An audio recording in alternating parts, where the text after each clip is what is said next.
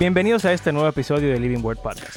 Mi nombre es Mario Escobar y quizás leyendo uno de los evangelios, uno pudiera pensar, como Jesús es el Hijo de Dios, él tuvo que haber nacido en algún momento. Eso no suena tan descabellado quizás para algunas personas, pero resulta que es un error garrafal. En este episodio estaremos hablando acerca de las herejías y la sana doctrina, qué son, por qué son importantes y cómo debería el cristiano promedio eh, manejarse mientras va estudiando la Biblia y tiene cuestionantes o nuevas ideas del texto. Además, estamos acompañados por un nuevo invitado y les pedimos disculpas por algunos problemas de audio y sonido que estamos teniendo. Pero bueno, aquí vamos.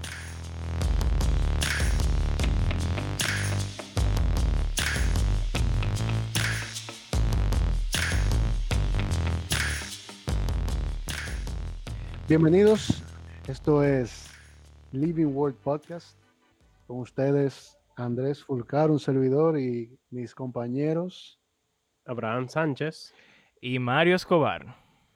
Y hoy nosotros tenemos a alguien, y yo, yo voy a conducir, me estoy, me estoy dando, no mentira, yo no voy a conducir, pero voy a dar la introducción, porque hoy tenemos un personaje de nuestro podcast, que él no lo sabe, que es un personaje del podcast, eh, porque nunca ha estado, pero una persona que se menciona probablemente en cada episodio.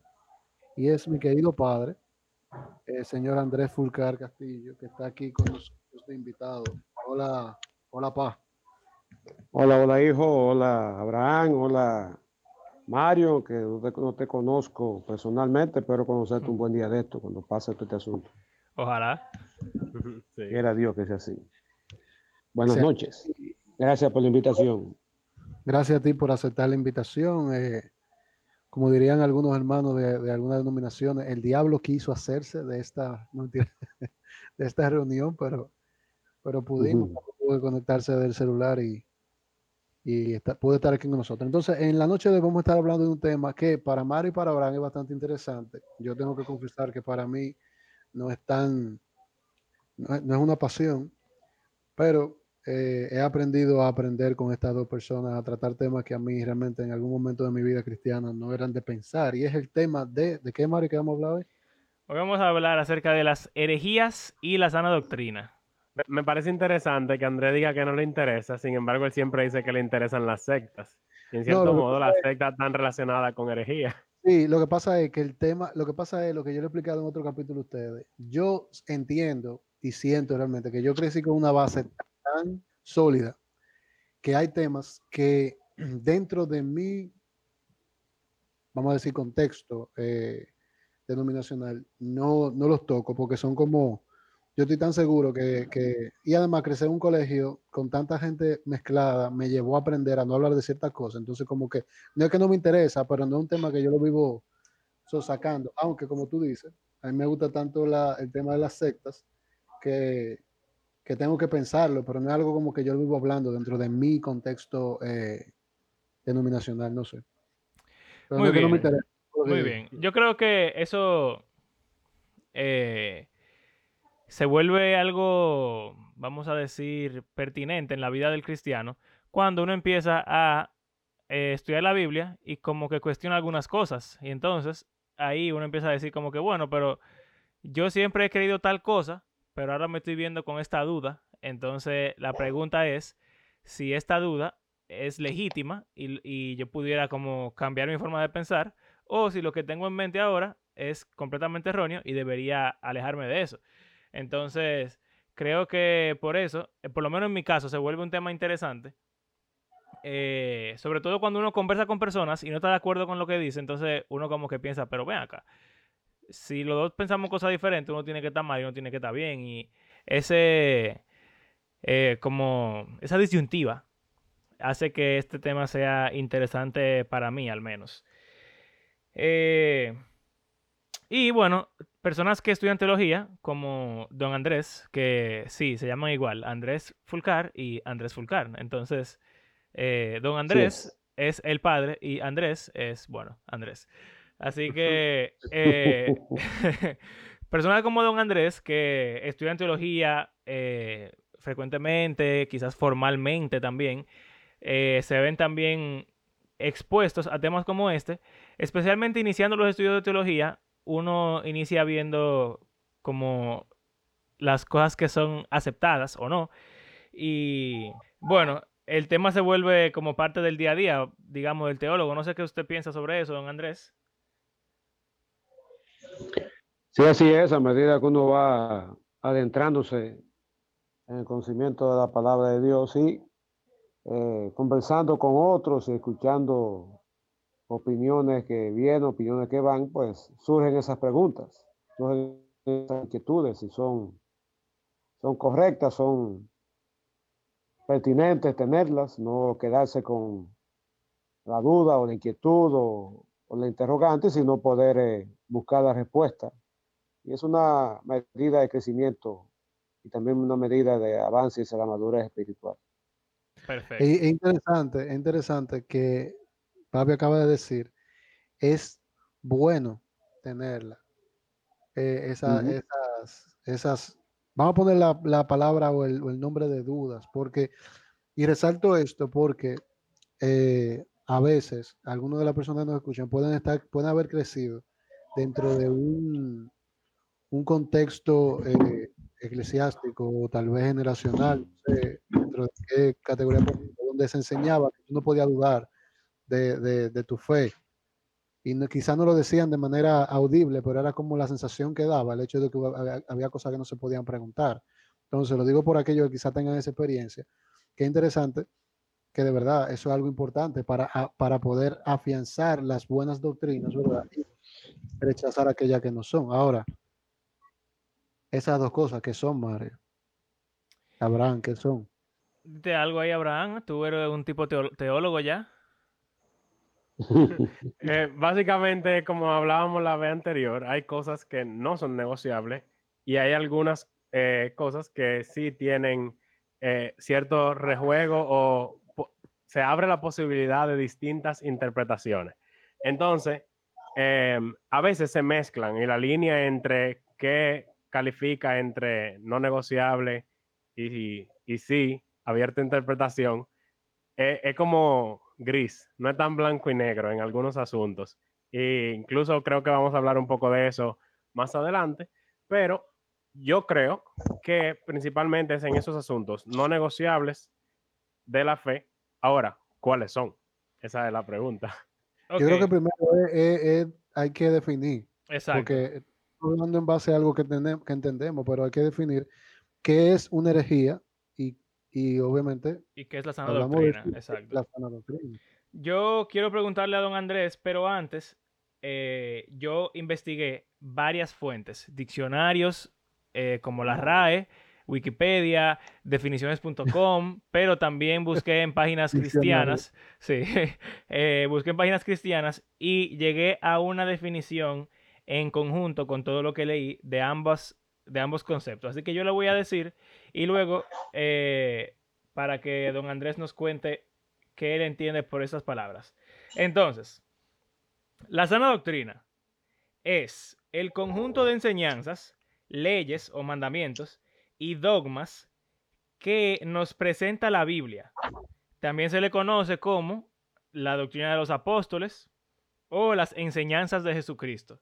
O sea, básicamente es lo que la Biblia dice. Si uno lo pudiera poner bien llano, eh, full. Ahora. Vamos a decir lo que la Biblia dice claro. Eh, bueno, no, no necesariamente. Lo que es verdad que dice la Biblia. O sea, vamos a decir que dice la Biblia en Génesis 1.1 que Dios creó el mundo. Eso es sana doctrina, porque la Biblia dice que Dios creó el mundo. Eh, si, si fuera no tan claro, no importa, porque eso es lo que ella quiere decir. El, lío es interpretarlo apropiadamente. Que es donde llega la parte de herejía. ¿Qué es una herejía? Es lo contrario, es algo que no enseña la Biblia. Y es un error en cuanto a los principios que son ciertos de una ciencia, de un arte o de una religión. Y a veces no solamente es que sea un error o algo incorrecto, sino que la actitud de la persona que lo está trayendo a colación sea una actitud persistente y dañina en cuanto a ese error. ¿Ok? Entonces, don Andrés, ¿qué, es, eh, ¿qué usted cree de esas definiciones que usted puede aportar al respecto? Herejía y sana doctrina. Bueno, co- comenzando con do- sana doctrina, como la etimología indica, son dos palabras, ¿no? Hay un sustantivo que es calificado por un adjetivo. El sustantivo es doctrina. Doctrina básicamente lo que significa es enseñanza. Es la didache o la didaje famosa. Y al incluirle el calificativo de sana, pues la, que es un término acuñado por apóstol Pablo, básicamente está, lo que está indicando es que hay una doctrina que tiene un origen correcto, santo, viene de la misma, de la misma boca de Dios, para diferenciarla de montones de enseñanzas que surgieron especialmente a partir de del inicio de la iglesia primitiva y el surgimiento de los padres de la iglesia, un montón de, de ideas que aparecieron, se utilizó ese término para hacer esa distinción. De modo que sana doctrina no es más que la doctrina bíblica, la relación escritural, correctamente eh, interpretada, correctamente estudiada y, y- y correctamente, digamos, enseñada. Ok. Y como tú muy bien dices, la herejía es una desviación de esa sana doctrina, o la, la doctrina verdadera. Y cuando algún punto clave, algún punto cardinal es tomado y torcido en su acepción original como fue revelado por Dios y como es interpretado siguiendo las, eh, las reglas clásicas y aceptadas universalmente por la cristiandad que rigen la ciencia de interpretación bíblica, lo que le llaman la hermenéutica. Y que por ahí anda la cosa, como tú lo has definido. Muy bien. Eh, dos palabritas que quiero agregar a nuestro diccionario, que quizás puedan ser útiles más adelante, es ortodoxo o u, ortodoxia y heterodoxo o heterodoxia. Ortodoxia es la creencia correct- correcta o aceptada, o sea, la sana doctrina. Y heterodoxia es la que no es aceptada, la que es diferente, o la herejía. ¿Ok? Por si en algún momento se aparece esa palabra en nuestra conversación, nuestros oyentes sepan que son básicamente sinónimos lo que estamos utilizando.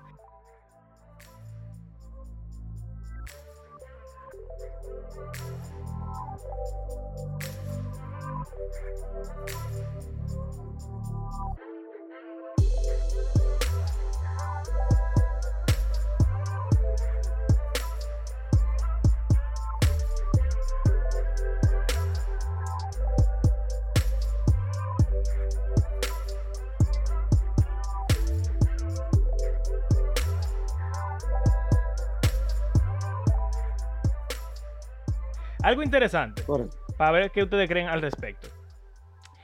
Los conceptos de sana doctrina y de herejía no son conceptos que están eh, plasmados en piedra. O sea, eso es fluido. Durante el tiempo y las diferentes denominaciones, la evolución de la iglesia, lo que es sana doctrina y lo que no es sana doctrina ha ido cambiando, sigue cambiando y posiblemente seguirá cambiando. ¿Qué ustedes creen sobre eso? Hmm.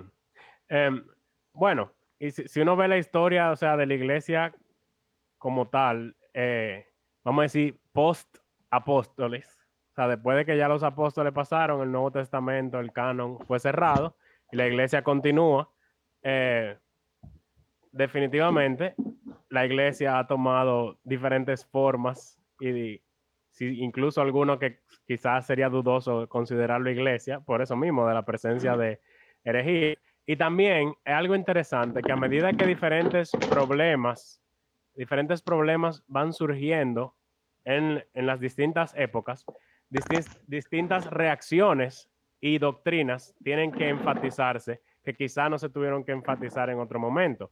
Por ejemplo, en las cartas de Juan se hace mucho eh, énfasis en que Cristo eh, tenía un cuerpo humano real, no era solamente una apariencia de humano, pero realmente él no, era, no tenía un cuerpo físico. ¿Por qué? Porque había un grupo de personas que le llamamos los gnósticos, que creían que todo lo material era malo. Entonces ellos querían eh, gnostici- ¿cómo es? No- cristianizar el no- ok. su gnosticismo. Entonces, ellos decían que Cristo vino, sí, pero no podía ser material porque todo lo material es malo. Entonces, se ve como que Juan combate con eso. Pero vemos como que en otro momento de la iglesia se combatió contra eh, personas diciendo que no había una Trinidad y la iglesia tuvo que afianzar su doctrina de Trinidad para combatir la herejía.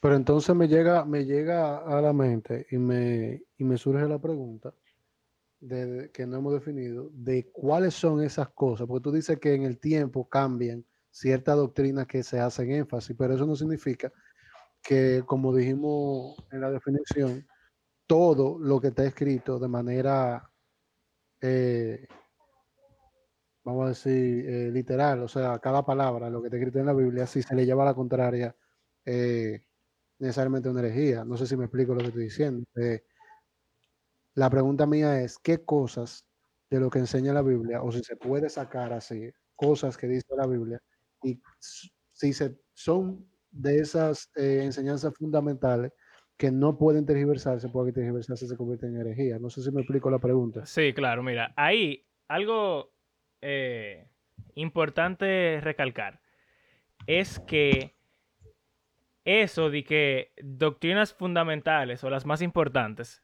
no necesariamente es algo que se consideraba antes. Por ejemplo, cuando solamente estaba la Iglesia Católica, no había eh, espacio para otra doctrina y que esa doctrina fuera considerada sana, aunque fuera diferente. Por ejemplo, si eh, algo con lo católico. Hay cató- los católicos creen que María permaneció virgen toda su vida. Los protestantes no creen eso. Eso, Algunos sí. bueno, si hay algunos protestantes que sí lo creen, pero es verdad, gracias. Eh, hay algunos protestantes que no creen eso. Si tú hubieras estado en el momento de la Iglesia Católica solamente, tú decir que la Virgen María no fue virgen por siempre sería una herejía.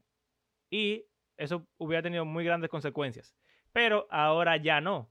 Y uno hoy dice, bueno, pero eso no es la gran cosa, porque no es una doctrina fundamental. Entonces, por eso digo que no es tan fácil definir y responder esa pregunta, Andrés, porque a lo largo de la historia, como que las doctrinas fundamentales o cuáles son esas doctrinas han ido eh, cambiando de acuerdo a cómo ha ido pasando la historia. Pero aún así se mantienen algunas, ¿eh? ¿O no? Sí, y no sé, supongo que Don Andrés tendrá una, unas cuantas doctrinas que, que sean más, o sea, una lista o algo de doctrinas fundamentales o nos puede ayudar con eso. Sí, básicamente se pueden distinguir entre las doctrinas cardinales o las doctrinas básicas de doctrinas, vamos a llamarlas secundarias, aquellas doctrinas que son las que definen, la creencia en ellas, definen, eh, digamos, el estado eterno del hombre. Se puede definir como doctrinas fundamentales, o doctrinas cardinales, o doctrinas eh, eh, básicas. Ahí entran, por ejemplo, y, y ahí, tomando la idea que Abraham comenzó, en la historia del cristianismo, desde que la iglesia comenzó, no era que ellos, no fue que ellos recibieron todo un, un pensum o un listado de doctrinas, como si fuera una cartilla que debían cada miembro leer, aceptar, firmar como que están de acuerdo para ser parte de la iglesia, sino que esas doctrinas fundamentales se fueron formulando, se fueron desarrollando, se fueron sistematizando a medida que surgieron herejías. La primera, y Abraham la tocó, que eso ya, ya era del mismo tiempo de- del apóstol Juan, estamos hablando del año 90 después, eh, después de Cristo. La, la primera doctrina con que se trabajó, por decirlo así, eh, formalmente, fue la doctrina de Cristo, Cristología. Básicamente su deidad y su humanidad. Habían aquellos que atacaban la humanidad porque, como Abraham acotó, que el noticismo básicamente veían todo lo material como malo porque enfatizaban solamente el espiritual. Y ahí, ya para los días del apóstol Pablo, repito, apóstol Juan, perdón, repito, año 90, el último apóstol original vivo para esos tiempos, pues había esa discusión estaba minando los, las bases de la iglesia, la, esa, esa falsa doctrina, esa herejía. La iglesia tuvo que reunirse y dictaminar como organismo una, vamos a decir, una, un credo al respecto. Cristo es Dios y Cristo es hombre, 100%. Poco a poco fueron surgiendo otras. Ahí entró el caso de María, hubo una, una, una discusión grandísima de si María era madre de Dios o era madre de, de Cristo. ¿Cuál de los dos era? Obviamente luego ya para, para eh, finalmente por el tiempo, y me, adelanto en ese punto, ya para cuando llegamos a la reforma ya eso se había resuelto. María simplemente fue una sierva que utilizó, que tiene toda su, toda su estima por la clase mujer que fue, pero de allí que ser madre de Dios ya está muy lejos.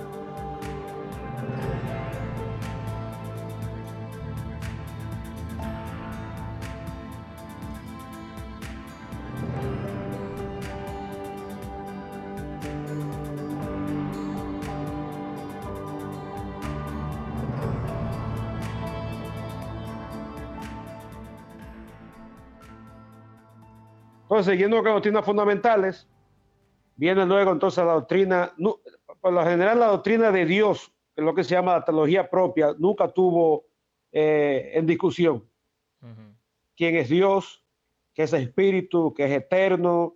Eh, omnipresente, todopoderoso, etcétera, etcétera. Esa nunca tuvo en discusión. El problema viene primero con la persona de Cristo, su deidad su humanidad. Luego vino la parte del Espíritu Santo ya digamos para los años 200, 300 después de Cristo, eso fue lo que entró en discusión.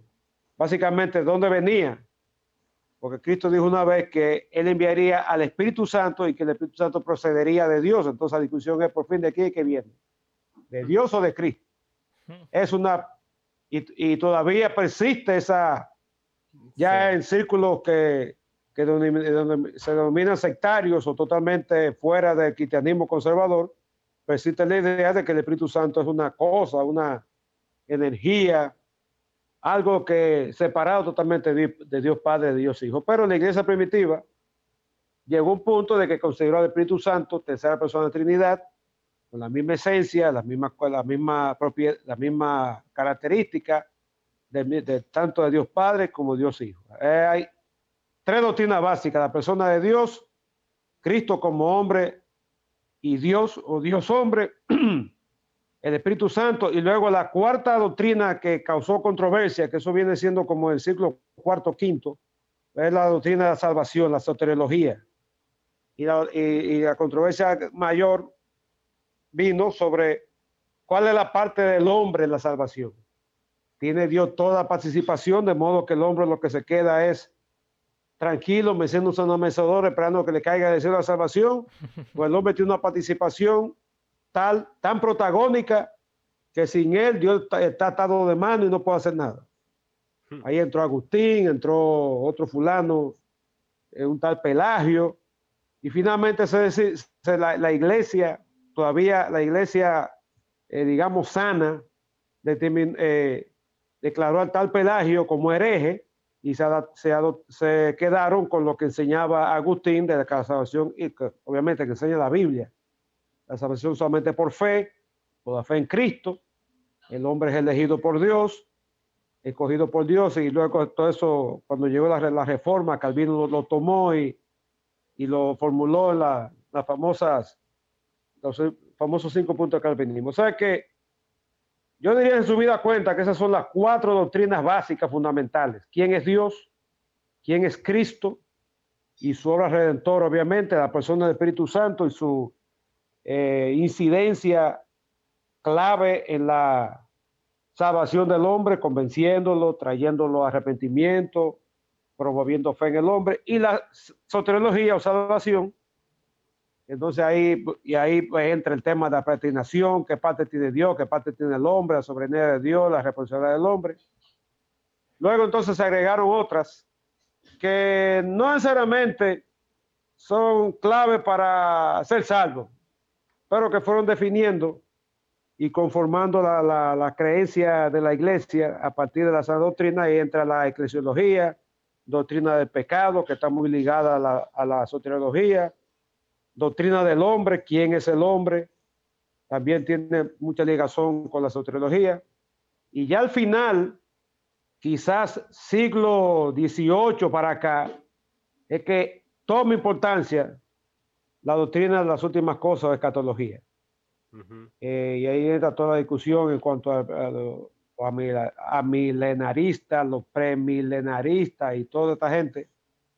Pero de nuevo, a mi entender, esas cuatro primeras, doctrina de Dios, ontología propia, doctrina de Cristo, su persona, su obra, doctrina del Espíritu Santo como Dios, y la soteriología, poniéndole al lado la doctrina del hombre y la doctrina del pecado, yo entiendo que son las doctrinas eh, principales, básicas, cardinales, de donde entonces hay que partir para definir lo que es herejía y demás cosas.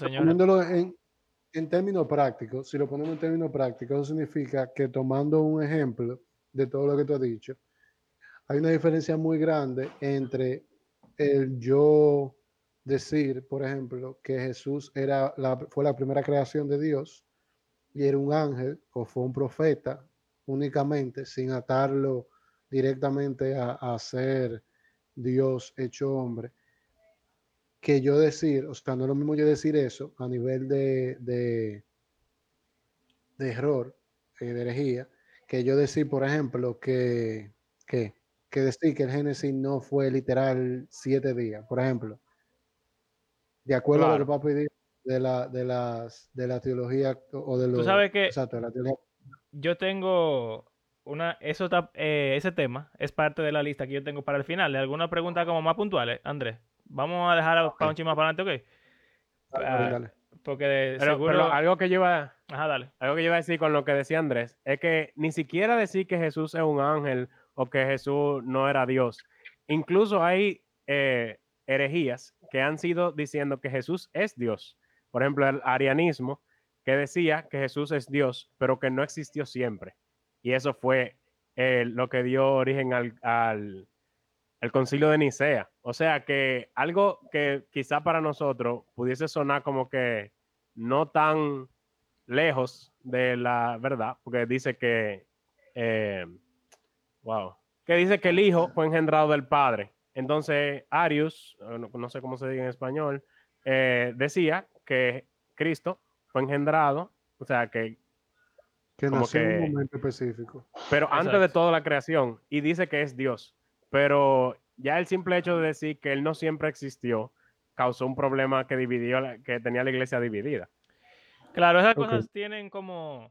Hay un componente de lógica que yo creo que afecta mucho. O sea, eh, seguramente Juan y, y Pedro, cuando conocieron a Jesús y lo vieron resucitado, no se pusieron a pensar en su mente de que, ah, pero ven acá, él es Dios, pero él existe de- desde siempre, o tuvo un inicio, o Dios lo parió, o, o- o no. Eh, O sea, son cosas como que surgen cuando el ser Surgen. humano empieza a pensar sobre lo que está leyendo. Entonces ahí es que empiezan esos errores. Pero yo tengo, señores, aquí, eh, yo creo que hay que preguntarle a la Biblia qué ella considera que son las doctrinas fundamentales de la, de la fe, ¿verdad? Y yo encontré dos pasajes que eh, no, estoy, no voy a decir que son los únicos pasajes que hablan de doctrinas fundamentales y como que lo nombra así, pero por lo menos lo que yo encontré rápidamente, Primera de Juan 4, del 1 al 3, habla de lo que habló don Andrés acerca de la humanidad y divinidad de Cristo. Dice lo siguiente. Primera de Juan 4, 1. Queridos hermanos, no crean a cualquiera que pretenda estar inspirado por el Espíritu, sino sométanlo a prueba para ver si es de Dios, porque han salido por el mundo muchos falsos profetas. En esto pueden discernir quién tiene el Espíritu de Dios. Aquí viene, ¿verdad? La herejía versus la sana doctrina. Todo el que, todo profeta que reconoce que Jesucristo ha venido en cuerpo humano es de Dios. Todo profeta que no reconoce a Jesús no es de Dios, sino del anticristo. Entonces, ahí podemos ver, eh, en efecto, eso de que Jesús vino de Dios, o sea, la, deidad de Dios, de Jesús, pero que también se convirtió en un humano, vino en carne. O sea que eh, este es un ejemplo de que la deidad de Cristo, la Biblia la presenta como una doctrina fundamental. Pero, señor, yo tengo... Dale. Incluso una forma de identificar herejía. Eh, si alguien viene y dice que Jesús no eh, fue humano o que no es Dios, ya tú lo descartas por completo como un falso profeta anticristo. Exacto, ahí está en la Biblia. Ahora, este, señores, para mí es como complicado porque yo lo leo y yo siento como que no estamos totalmente de acuerdo todos los cristianos del mundo en, en estos puntos. Y dice así, Hebreos capítulo 6, versos 1 y 2. Por eso, dejando a un lado las enseñanzas elementales acerca de Cristo, avancemos hacia la madurez. No volvamos a poner los fundamentos, tales como, entonces aquí viene la lista de los fundamentos. El arrepentimiento de las obras que conducen a la muerte, la fe en Dios, la instrucción sobre bautismos, la imposición de manos, la resurrección de los muertos y el juicio eterno. Doctrinas fundamentales según el autor de Hebreos. ¿Qué ustedes creen de eso? Eh, yo iniciaría con que qué significa imposición de manos en sí ya es como dudoso para, yo diría, para la mayoría de cristianos hoy en día, comenzando por ahí. O sea, como que a qué se refiere eso, no, como que no queda muy claro. Don Andrés, de esa lista de hebreos, ¿qué usted, qué comentario usted nos tiene? Ilumínenos, por favor. Bueno, el mismo pasaje dice, fíjate que ahí se puede decir que diferencia, por decirlo así, dos tipos de doctrina. Habla de los rudimentos de la doctrina de Cristo. Y luego habla de otros, eh, seguir a la perfección agregando otras enseñanzas.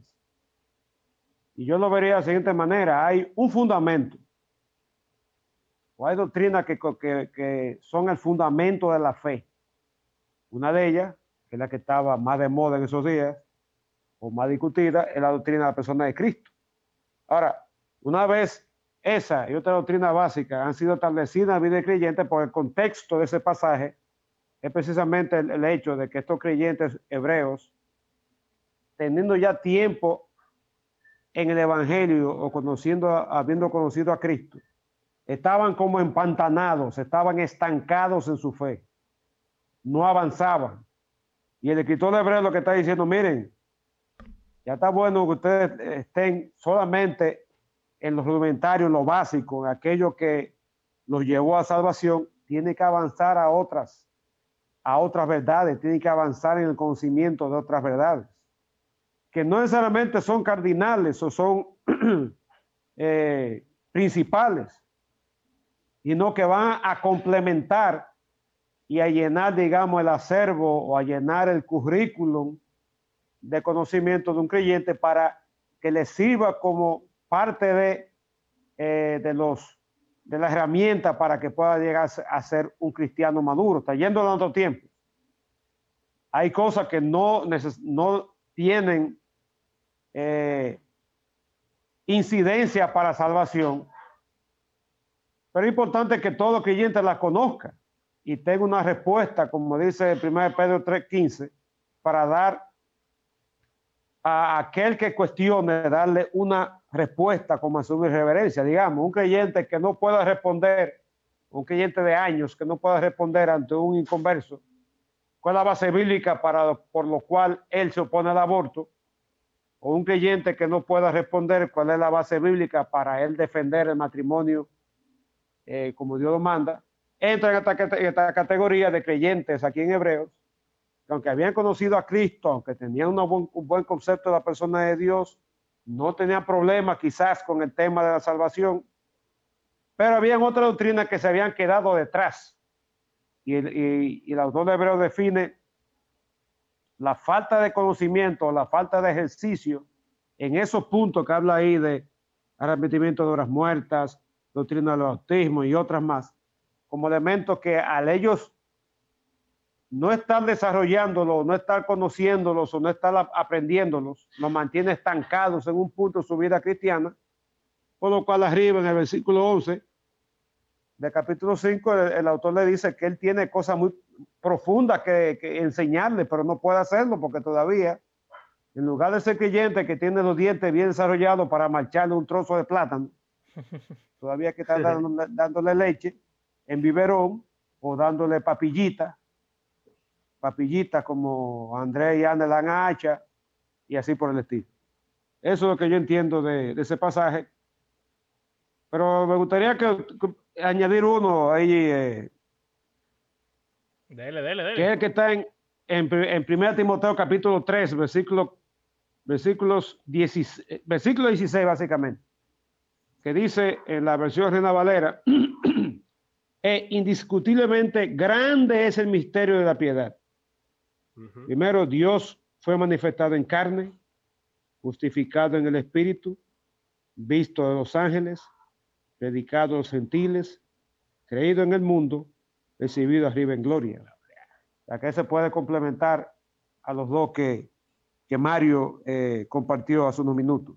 Y básicamente ahí lo que, lo que se, eh, está el mismo punto del pasaje de primera de Juan, que se está exaltando a la persona de Cristo y habla ahí de su deidad, menciona ahí la participación del Espíritu Santo en su, tanto en, su engendramiento físico como en toda su vida, en todo su ministerio. Habla de, de en parte se menciona por ahí su muerte, su ascensión y su recepción en gloria después de su partida. O sea que ahí ese puede complementar a, especialmente al, de primera de Juan que fue mencionado. Perfecto. Yo, yo tengo otro pasaje. Eh, no sé si Andrés quiere decir algo. Eh, pero en 1 Timoteo 6 eh, es como otro, otra forma de identificar herejías, porque se habló de quien diga que, o sea, como en la doctrina de Cristo, pero hay como otra forma de identificar falsos maestros o falsos profetas que le advierte Pablo a Timoteo. En 1 Timoteo 6, a partir del versículo 3, dice, si alguien enseña una doctrina diferente, y no se conforma a las sanas palabras, las de nuestro Señor Jesucristo, y a la doctrina que es conforme a la piedad, está envanecido y nada entiende. Si no, esta es la parte que quiero hacer énfasis, tiene un interés corrompido en discusiones y contiendas de palabras, de las cuales nacen envidias, pleitos, blasfemias, malas sospechas y constantes rencillas entre hombres de mente depravada, que están privados de la verdad, que suponen que la piedad es un medio de ganancia. Haciendo un énfasis ahí en esa parte de que se enfocan en controversias y pleitos y discusiones como así de palabra semántica. Y me llama mucho la atención esa parte de que quieren utilizar la piedad como un método de ganar dinero. Sí, eso creo que cuando uno ve his- la historia de las sectas y las diferentes sectas que el doctor Andrés Fulcar, Fulcar hijo, eh, siempre menciona, eh, uno puede ver que hay un, un común denominador y es el hecho de que el falso maestro suele tergiversar la escritura para su propio beneficio. Y eso sobre todo de la semántica eh, y de crear discusiones, creo que es importante también a la hora del cristiano promedio estudiar la Biblia y enfrentarse a este tema. O sea, el cristiano no debe discutir acerca de herejía versus sana doctrina por el simple deseo de discutir. Si eso no te lleva a ser un mejor cristiano, a ser un mejor seguidor de Cristo, a obedecer más al Señor, entonces posiblemente la discusión acerca de ese tema es inútil y tú simplemente estás siendo necio. Puede que tu intención no sea ser un falso profeta, ojalá, pero al final, si, si el- la única razón por la cual uno trae a colación a una conversación que tal doctrina yo creo que no es verdad. Entonces ahí uno está siendo divisivo en vez de querer glorificar al Señor y, y buscar su verdad. Así que eso es lo que tenemos que tener en mente.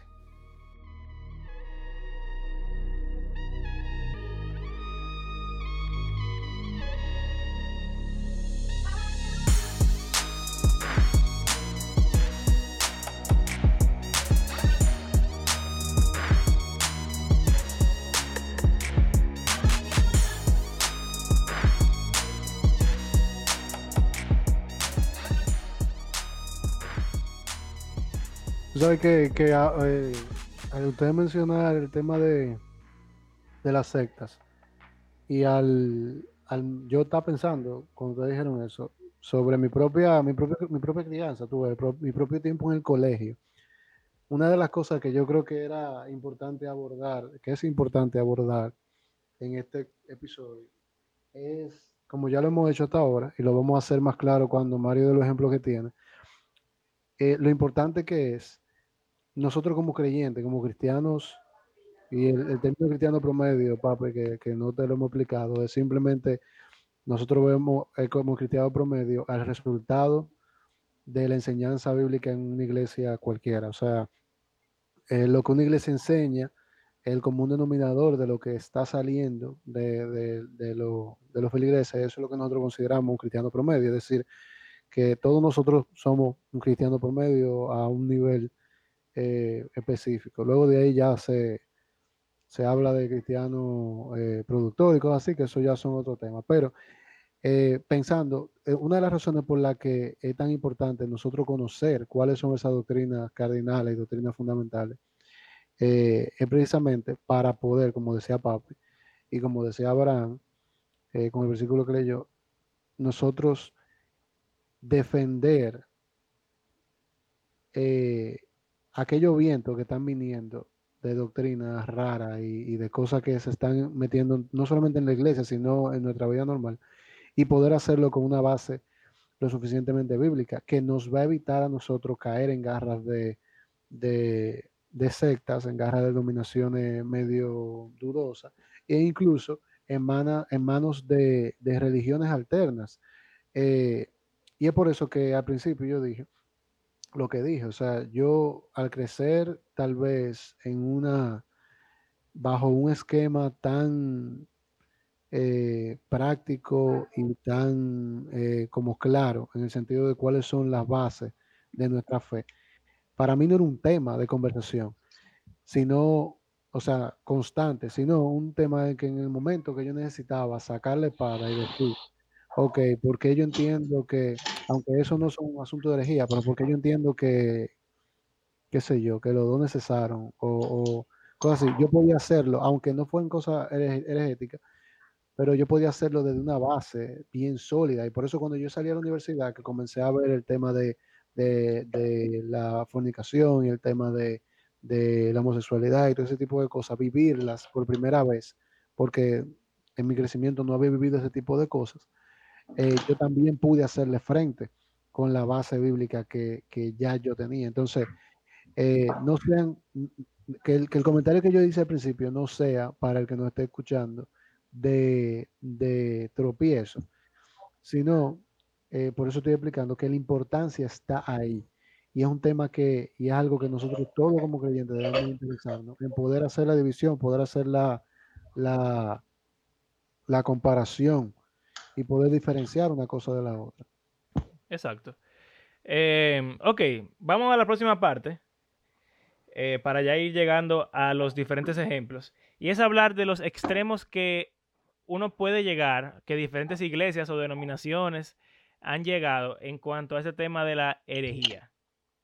Y yo veo dos extremos que son dañinos en este sentido. El primero es ver las cosas blanco y negro, punto. Y decir, solamente yo o mi denominación tiene la sana doctrina.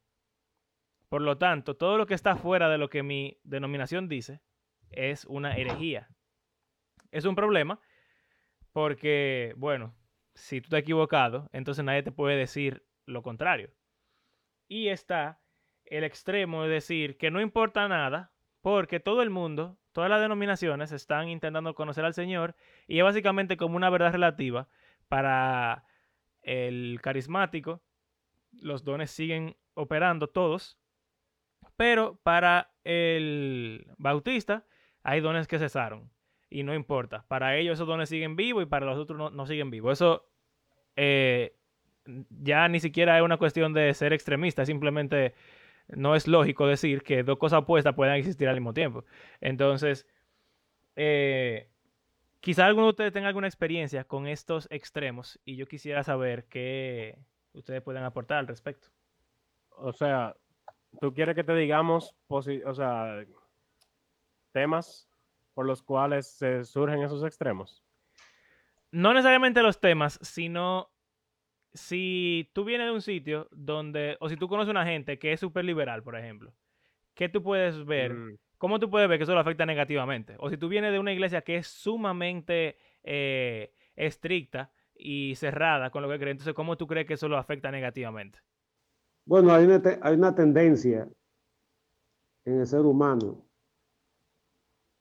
eh, no importa su credo religioso, de querer elevar preferencias personales y querer, querer elevar eh, hasta gustos doctrinales, vamos a llamar así, a la categoría de doctrinas fundamentales. Ahí donde entramos en lo que Mario hablaba de ciertos grupos que enfatizan tanto algún aspecto que los, hasta los identifica y llega a ser, eh, digamos, el estandarte o llega a ser la, la, marca de fábrica de esa denominación grupo, por el hecho de que están casi elevando a un nivel de, de fundamental, cosas que son hasta cierto, por, algún, por un lado, gustos, preferencias, y por otro lado, interpretaciones sesgadas de cierta verdad bíblica. Usted mencionó el tema de los dones espirituales. Y sabemos que nuestros hermanos pentecostales, a lo largo de su historia, se han caracterizado por enfatizar la intervención del Espíritu Santo en la vida del creyente en la iglesia y básicamente en el tema de dones espirituales. Eso lo identifica, lo identifica a tal punto que llegan hasta elevar eh, esa, creencia a nivel de, de doctrina fundamental. Está por otro lado el caso de los bautistas, que llevan el, punto de, del bautismo, que para ellos una, es un distintivo, como le llaman. Incluso el mismo gobierno de la iglesia lo llevan, es un distintivo, y a veces hay grupos que lo elevan a niveles, lo ponen, a, lo ponen casi a la par con doctrina fundamental. Ya por el otro lado, el otro extremo, el caso liberal, el liberal simplemente son se definen como, un liberal se define en cierto sentido como una persona de mente abierta y que pone, cuando hablo de liberal no me refiero al liberal moral, sino al liberal, al liberal intelectual, aquel que pone la razón o pone la ciencia a la par o por encima de la Biblia.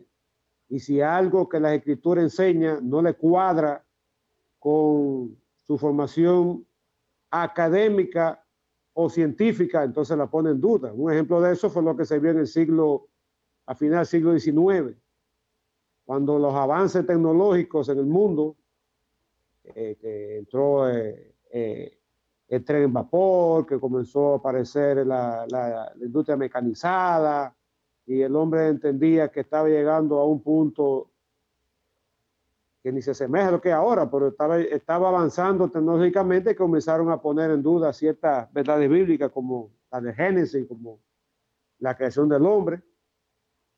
Y ahí fue que surgieron personas como Carlos, como este muchacho Darwin y la teoría de la evolución y de la selección natural. Ahí pues también surgió Carlos Marx con su, con su tema de que tiene que ver con el desenvolvimiento social económico de, las sociedades. O sea, al poner la razón y la lógica por encima de la verdad bíblica, entonces se van al otro extremo.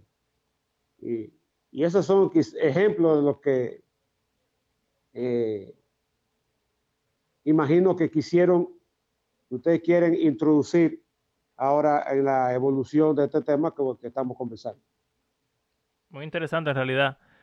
Sobre todo eso de el marxismo y el comunismo. Cómo hay una doctrina, yo diría fundamental, eh, y es la depravación humana. O sea, el comunismo parte desde la perspectiva que el ser humano es bueno por naturaleza y que si tú le quitas eh, ciertos componentes político-económicos que lo convierten en malo, entonces uno pudiera alcanzar una, utopía. O sea que ese ejemplo me pareció sumamente interesante porque eh, salir de esa, ese dogma tan básico de la Biblia realmente ha traído problemas muy grandes en el mundo. Sí, y, lamentablemente todas esas ideas surgieron en, el seno de la iglesia y en esos tiempos también se estaban dando lo que se llama la alta crítica, la alta crítica en Alemania, donde se estaba cuestionando el origen de, o la paternidad literaria de muchos libros de la Biblia, se estaba cuestionando los milagros, se estaba alzando una corriente teológica que buscaba desentrañar las enseñanzas, a partir de los evangelios, desentrañar las enseñanzas de Cristo por desechando todo lo que huela, todo lo que olía o todo lo que podía tener un tinte sobrenatural. Y ahí entraban en herejía, porque si tú quitas lo sobrenatural de la, de las escrituras, tú estás tentando contra la persona de Dios que está por encima de nuestra, de nuestra capacidad cognitiva, imaginativa, etcétera. El mismo Señor Jesucristo que es Dios y el Espíritu Santo y todo lo que te, con, todo lo que tiene que ver con la salvación, que no deja de un tema que tiene un gran tinte espiritual que para creerlo que hay que creerlo por fe. Entonces, al cuestionar la parte de los milagros y por ahí mismo, y todo por la, incidencia de la razón, de la lógica humana, por el avance tecnológico, el avance social, las mejoras en, en algunas eh, el avance de la sociedad capitalista y, con su contraparte que vino con más. Todo eso fueron cuestionamientos a, a verdades que por siglos la iglesia cristiana había creído sin, sin darle mayormente. Entonces, pues, eh, y de ahí viene entonces todo lo que ha venido y que estamos viviendo actualmente con el tema de género, el feminismo, eh, el atentado contra la vida y montones de cosas que surgieron de por ahí, pero mira cómo comenzar. Muy interesante cómo las cosas evolucionan. Eh, Para mal. Sí. O sea que básicamente lo adecuado es entender que hay un cierto rango donde eh, diferencias pueden ser consideradas sana doctrina todavía.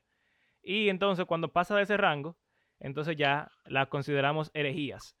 Eh, porque son destructivas y van en detrimento de la doctrina básica de la Biblia. Y, o sea, básicamente ya no es cristianismo. Yo creo que es importante, señores, porque como vimos, el énfasis más grande de la Biblia tiene que ver con la persona de Cristo y realmente nos llamamos cristianos porque adoramos a Cristo y nuestro Dios es Cristo. Entonces, eh, obviamente, si alguna doctrina quita eso, ya tú no eres cristiano, eres otra cosa. Eh, Exacto. Por ejemplo, estas personas que dicen que no hay milagros, no creen en la resurrección. Y el mismo Pablo dice, si Cristo no resucitó, no sirve de nada lo que estamos haciendo. Aquí mismo.